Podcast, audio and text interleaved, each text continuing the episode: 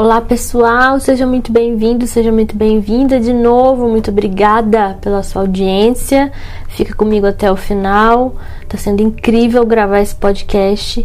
É, já segue, compartilha nas suas redes sociais e vamos conversar um pouco sobre algumas questões que vocês mandaram para mim lá no meu Instagram, @prisca_cantarino. Caso você não saiba qual é o meu Instagram, então vamos às perguntas?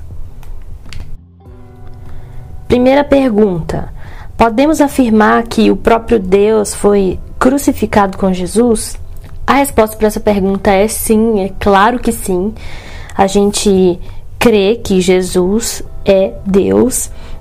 Quando a gente estuda Cristologia, a gente tem um pouco de contato com é, a natureza de Jesus de que ele é 100% homem e 100% Deus. E sendo 100% Deus, a gente pode dizer que Deus se entregou por nós é, em favor da nossa vida, para que nós fôssemos perdoados dos nossos pecados. Então, Filipenses capítulo 2, versículo 6 fala que Jesus subsistiu em forma de Deus, e Colossenses capítulo 1, versículo 15 fala que Jesus é a imagem do Deus invisível. Então, é, é nisso que consiste o escândalo da graça. É exatamente isso que é o evangelho. Jesus, ele veio ao mundo tanto como o sumo sacerdote que ofereceria por nós um sacrifício de uma vez por todas é, para perdão dos nossos pecados, e além de ser sumo sacerdote, ele foi o próprio sacrifício.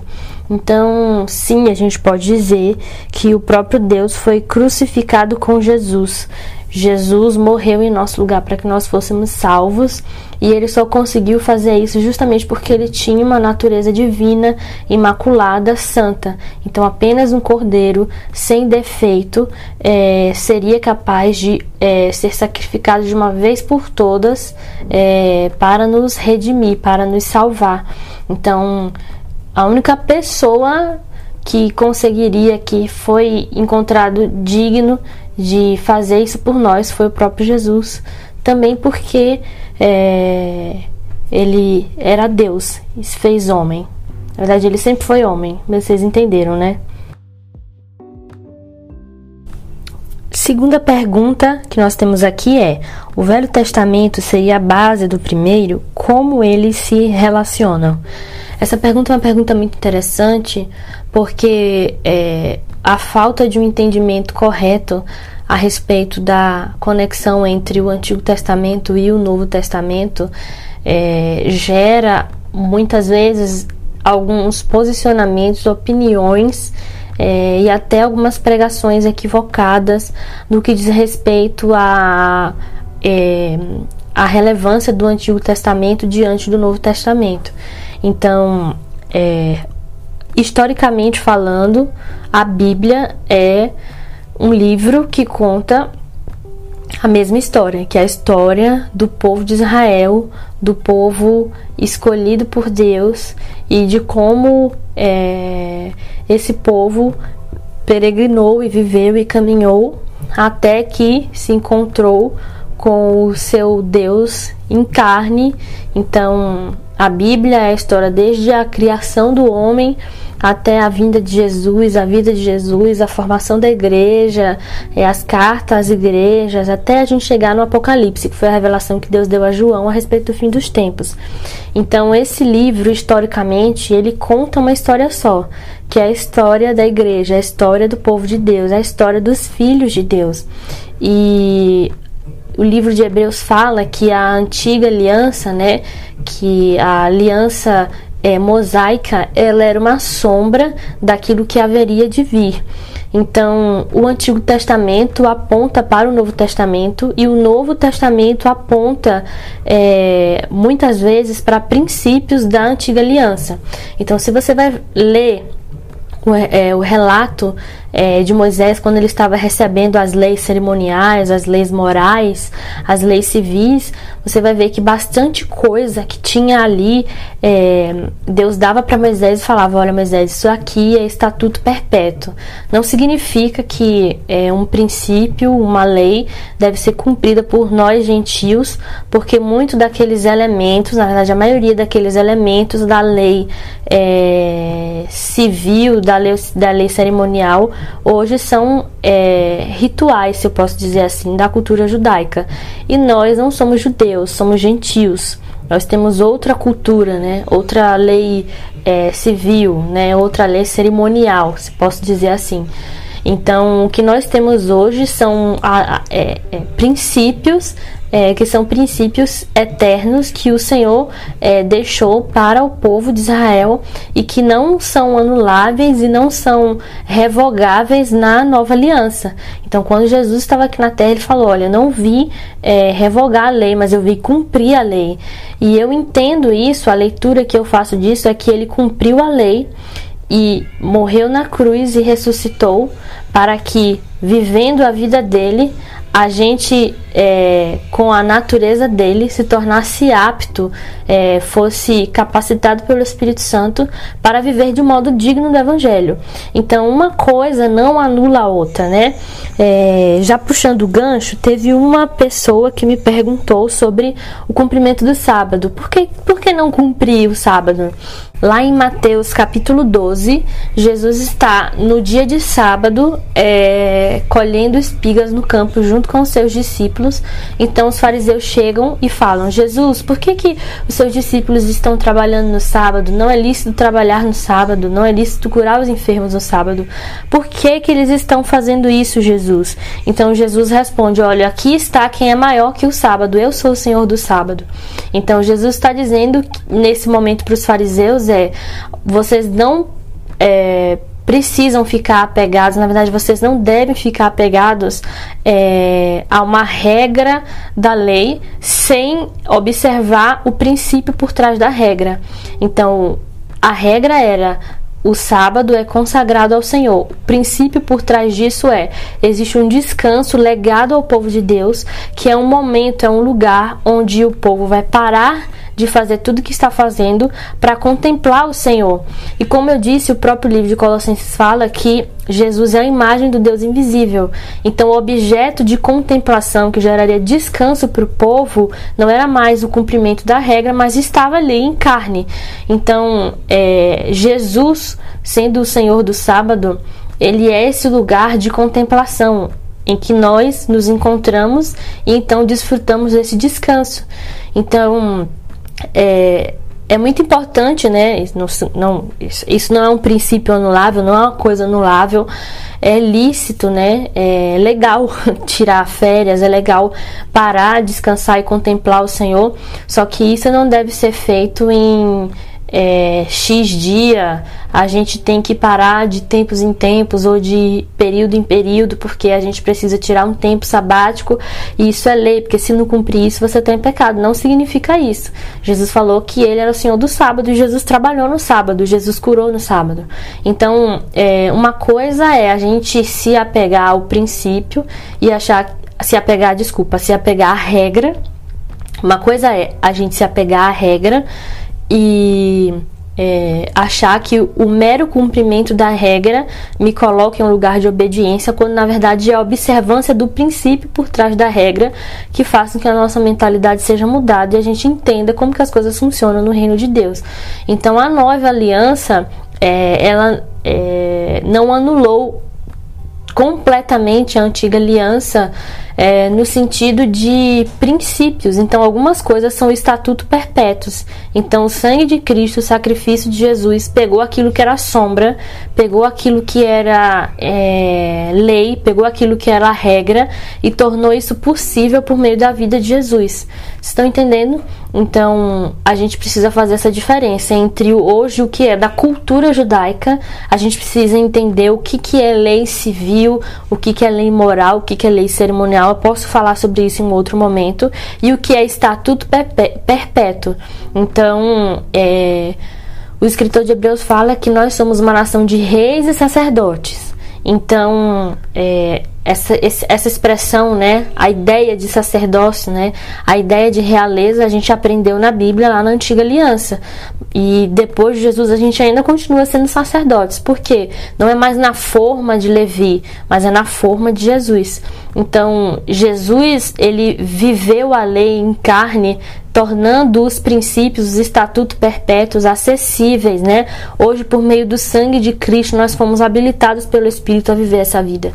Então, o Antigo Testamento e o Novo Testamento eles estão ligados historicamente e ligados é, no que diz respeito a princípios eternos. Então, é basicamente isso. Terceira pergunta, já né, para a quarta, que a gente falou do sábado, que foi a terceira. O que Jesus quis dizer quando disse a Pedro para perdoar 70 vezes 7? O que Jesus estava querendo dizer para Pedro, para perdoar 70 vezes 7, era para perdoar quantas vezes fossem preciso. Então, Jesus no Sermão do Monte nos ensina a orar.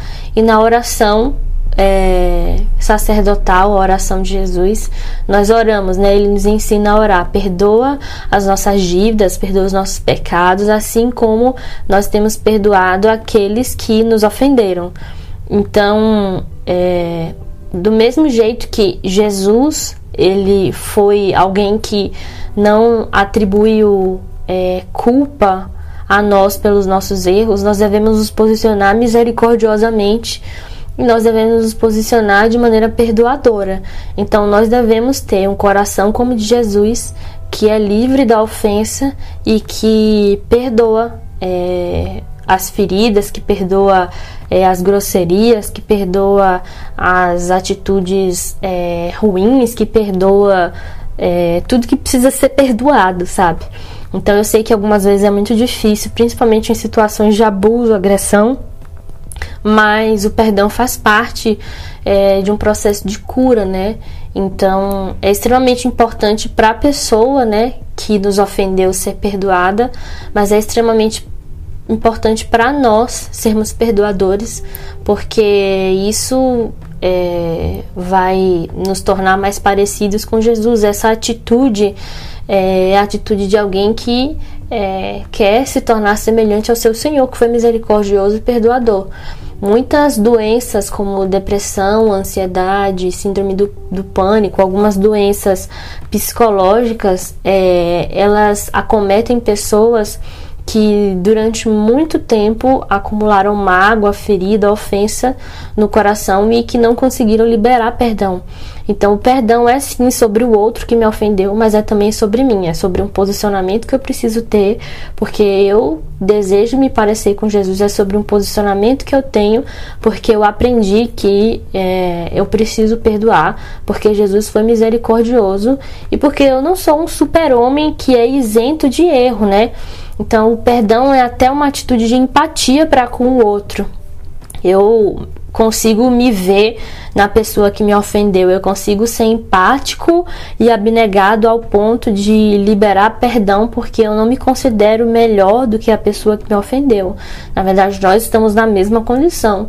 Então, enquanto nós formos seres humanos com essa carne aqui na terra, nós vamos ser ofendidos nós vamos ofender. Então, até uma questão de bom senso a gente agir com misericordioso, com misericórdia, né? Agir com misericórdia é, para com a pessoa que nos ofendeu, para que a gente alcance misericórdia e perdão do céu. Próxima pergunta é a seguinte: A glória da segunda casa será maior do que a da primeira. Qual é a interpretação e aplicação corretas? A gente vê esse texto em Ageu, capítulo 2, versículo 9. Ageu é um livro dos profetas menores. Ageu viveu no período pós-exílio babilônico, no começo do Império Medo-Persa, né, junto com Neemias, Zacarias, é, Esdras, né? Essas pessoas foram pessoas levantadas por Deus durante esse período para é, cooperar com o povo para a reconstrução tanto da cidade quanto do templo, né? Do, do templo lá de Jerusalém. Então, é, Deus levantou Neemias para ser um reconstrutor, para ser um posso dizer, se posso dizer, um reformador. Neemias liderou uma equipe, um grupo de pessoas para reconstruir os muros da cidade. E Esdras ele foi deixado como uma espécie de líder espiritual, se não me engano ele era da linhagem de sacerdotes, eu não tenho certeza dessa informação, eu não me lembro, mas ele era uma espécie de líder espiritual para o povo e Ageu e Zacarias eles são profetas do Senhor levantados nesse tempo para profetizar e encorajar o povo a respeito da reconstrução do muro e do templo, né? Como eu falei. Então, é, quando Ageu ele recebe de Deus essa palavra, é, se você for observar nos versículos anteriores ao versículo 9 do capítulo 2, você vai ver que o profeta ele começa exortando o povo: olha, vocês querem reconstruir as casas de vocês, vocês sofreram muito, mas vocês estão trabalhando para fazer o seu, vocês estão trabalhando para viver bem, vocês estão trabalhando para que a casa de vocês seja incrível, mas vocês estão se esquecendo da casa de Deus, vocês estão se esquecendo do templo. É, então, é, vocês vão prosperar, mas a prosperidade de vocês vai ser como é, moedas para colocar dentro de um saco furado. E o que vocês fizerem, é, se for por interesse próprio, né, se for visando lucro próprio, não vai prosperar, porque enquanto vocês estão se preocupando com os interesses egoístas de vocês, a minha casa está abandonada. Vocês me dão é, não é aquilo que é precioso, né, o melhor que vocês têm, mas vocês me dão as sobras, né? Então, reconstruam o templo, se unam, se juntem e trabalhem pela reconstrução do templo, porque é, ainda que essa casa, ainda que esse templo não seja tão é, pomposo, tão bonito quanto o templo de Salomão, a glória desse templo vai ser maior do que a glória do primeiro templo. Então, o primeiro templo, quem construiu foi Salomão, o rei Salomão, que era muito rico e que recebeu o legado do rei Davi, o seu pai, de construir uma casa para Deus. Davi dedicou a sua vida para construir uma casa para Deus. E Salomão meio que realizou, né? Ele recebeu a graça de realizar esse desejo do coração de seu pai. E foi justamente esse templo que no período é, do rei Nabucodonosor, no período do exílio da Babilônia, foi destruído. Então Jesus estava conclamando o povo a reedificar tanto os muros da cidade quanto o templo. E por mais que aquele templo não ficasse tão bonito quanto o outro, porque eram é, ex-escravos, né, eram é, pessoas que tinham sido levadas para a Babilônia, que já não tinha tantos recursos, que estavam pobres, construindo a sua vida do zero de novo. Era esse tipo de gente que ia reconstruir os muros. Ah, era esse tipo de gente que ia reconstruir o templo. Então, por mais que ele não fosse aparentemente tão pomposo, Jesus prometeu que a glória desse segundo templo, né, seria muito maior do que a glória do primeiro. Então, eu acho que no livro de Esdras, se não me engano, depois que o povo termina de é, construir o templo e eles estão ali para a reinauguração, eles começam a chorar. É, o povo velho, o povo antigo, que tinha visto a glória do primeiro tempo começa a chorar de tristeza, enquanto os novos, né, a geração que tinha nascido na Babilônia, estava chorando de alegria, né? E é muito bonito, eu acho essa passagem muito bonita que o que o choro e o riso, eles estavam coexistindo ali naquele momento, de maneira que podia se ouvir de longe, né, é, a expressão de é, sentimento do povo por causa daquele templo. Então essa é a interpretação histórica dessa profecia. Existe uma interpretação profética, né? É, esse texto aponta para é, um templo que era mais glorioso que o templo de Salomão. E nós sabemos, a Bíblia diz no Novo Testamento, também não me lembro exatamente da referência, que nós somos templo do Espírito Santo, nós somos moradas do Espírito Santo. Então, o Senhor não habita mais em templos feitos por mãos humanas, porque o Senhor resolveu habitar, fazer com que a sua presença habitasse no meio do povo. E a glória, é, que nós experimentamos hoje de sermos é, filhos de Deus, de termos a natureza de Deus e de sermos morada do Senhor, isso é muito mais glorioso do que é, o primeiro templo, né? A presença de Deus ficava numa arca da aliança e apenas o sumo sacerdote, uma vez no ano, podia entrar no Santo dos Santos para oferecer sacrifício por ele, pelo povo. E a, o contato com a presença de Deus, então, era muito restrito apenas ao sumo sacerdote e era apenas uma parcela né, da sociedade, que eram os levitas, podiam né, ter acesso à intimidade do templo, se posso dizer assim. O rei Davi tinha essa visão de eu vou colocar a arca da aliança no meio de Jerusalém para que a presença de Deus é, esteja no meio da cidade e a cidade aconteça ao redor da presença de Deus. Então, é, isso que Davi, que Davi fez é, é muito é, como um sinal profético também é, dessa, dessa glória né, que seria é, manifestada, porque a presença de Deus estava, na verdade, era a arca da aliança que estava ali, no meio da presença. No me... Oh, Jesus, volta. Então a cidade acontecia ao redor da presença de Deus e aquilo era como um sinal profético também de que haveria um dia, chegaria um dia em que Jesus, em que a presença de Deus na pessoa de Jesus realmente estaria no meio do povo. Então, o que nós vivemos hoje, né, o nível de glória que nós experimentamos hoje, né, o fato de nós podermos acessar a presença de Deus sem precisar de um sumo sacerdote, o fato de nós sermos casa, é, essa glória que nós vivemos, experimentamos, ela é muito maior do que a glória da primeira casa.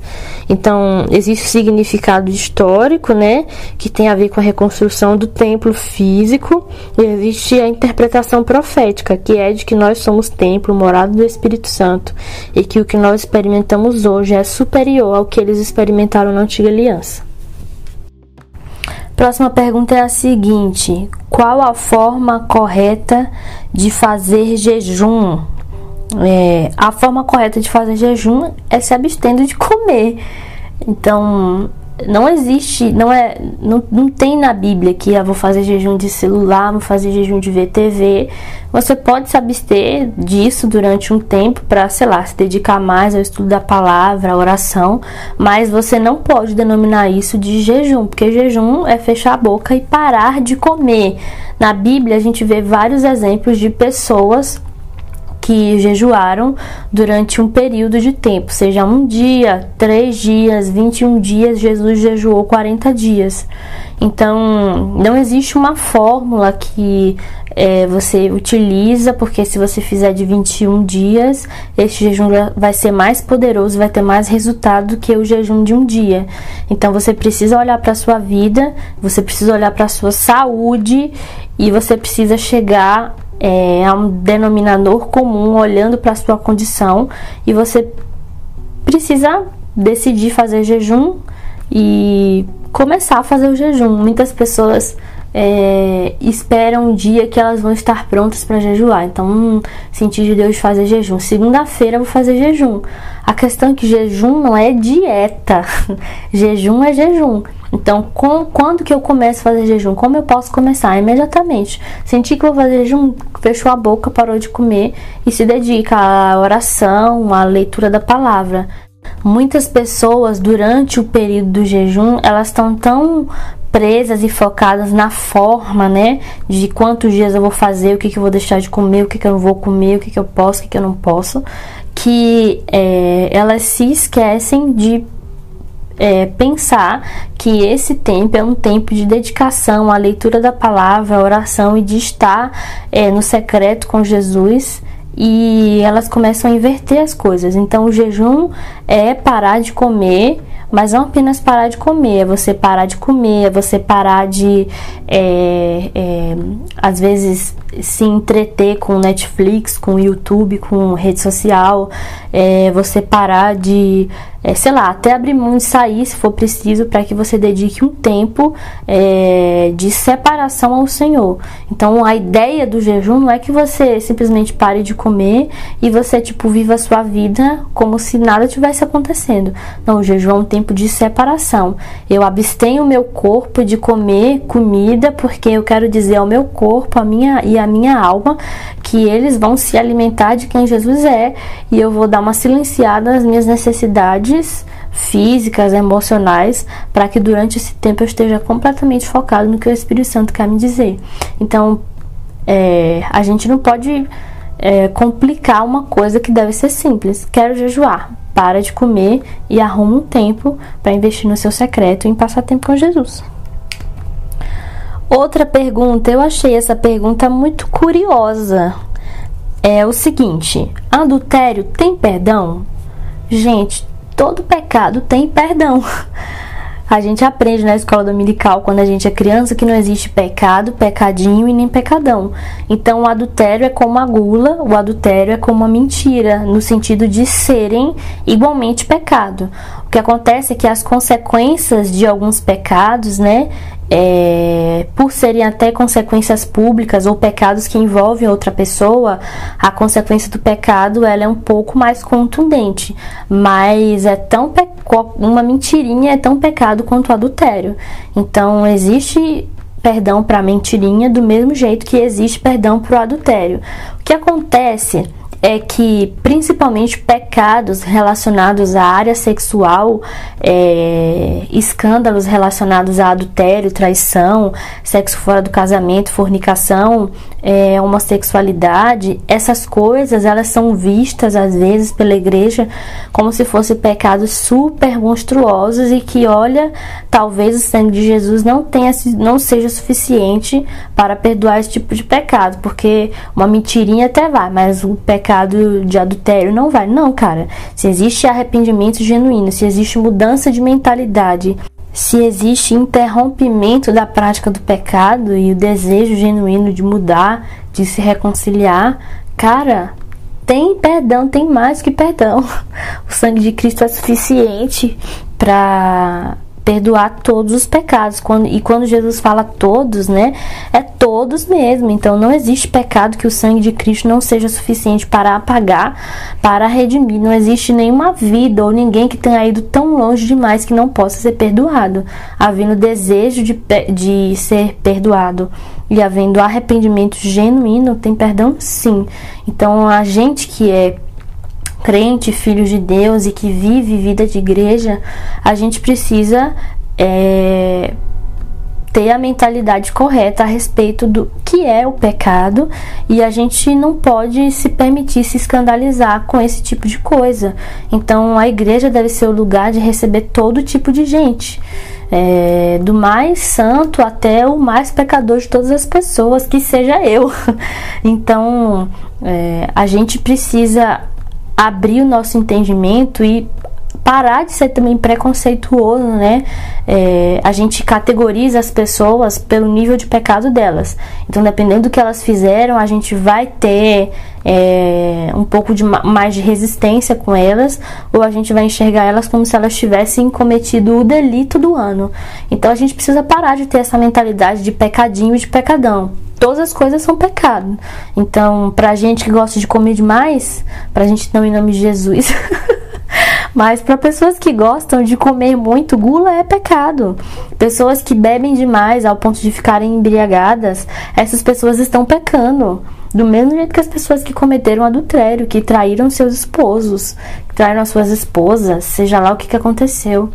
Então, você que tem preconceito ou você que torce o nariz quando você vê um irmão cometendo, né, sofrendo na mão do pecado, você não deve se colocar como santarrão e você precisa se posicionar, como eu falei, com misericórdia e empatia, porque Jesus não está escandalizado com o pecado de ninguém. Na verdade, o desejo de Jesus é que todas as pessoas sejam salvas e cheguem ao pleno conhecimento da verdade. Você que cometeu um pecado, cometeu um adultério, que traiu, que fornicou, que fez não sei o que, cara, não acha que você é, é, não tem perdão, não acha que o sangue de Jesus não é capaz de te salvar, porque na verdade você está superestimando o seu pecado e subestimando é, o poder do sangue de Cristo em te redimir. Então é o momento agora de se arrepender, de abandonar a prática do pecado, olhar para Jesus, desejar mudar de mentalidade, interromper imediatamente a prática do pecado e receber perdão, adoção de Jesus e ser inserido no corpo de Cristo, ser tratado, ser cuidado. Então, gente, pecado é pecado, é ruim do mesmo jeito. Seja um negocinho, seja um negoção, seja uma coisinha pequena, seja uma coisinha muito grande. Gente, é isso. Essas foram as perguntas de hoje. A gente pode fazer mais depois. Eu recebi muita pergunta sobre a relação entre feminismo e cristianismo, se existe essa relação. É, fala um pouquinho sobre 1 Timóteo 2,12, que é que as mulheres devem é, não deve ensinar é, ah, a mulher deve ser pastora, a mulher pode assumir posição de governo na igreja. Todas essas questões eu não respondi nesse podcast porque eu pretendo falar futuramente sobre esse assunto. Eu não sei quando, porque eu preciso estudar, preciso orar. Eu sei que é um assunto muito é, ainda sensível, né? E eu quero fazer isso debaixo da direção de Deus, se Ele me permitir fazer isso. Se Deus falar que eu não tenho que gravar, não vou gravar, e é isso aí.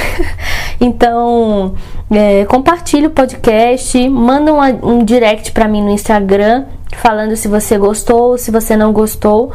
É mentira que você vai gostar, assim. Se você chegou até o final, é porque óbvio você vai gostar. Então compartilha com seus amigos. Se eu respondi alguma pergunta que você fez, é, me deixa saber aqui. E é isso, gente. Muito obrigada pela sua audiência. Muito obrigada pelos seus ouvidos atentos aí. Até a próxima. E me perdoa caso você tenha ouvido a voz de Cantarino do fundo. Eu sou a esposa do Gabriel Cantarino, para quem não sabe.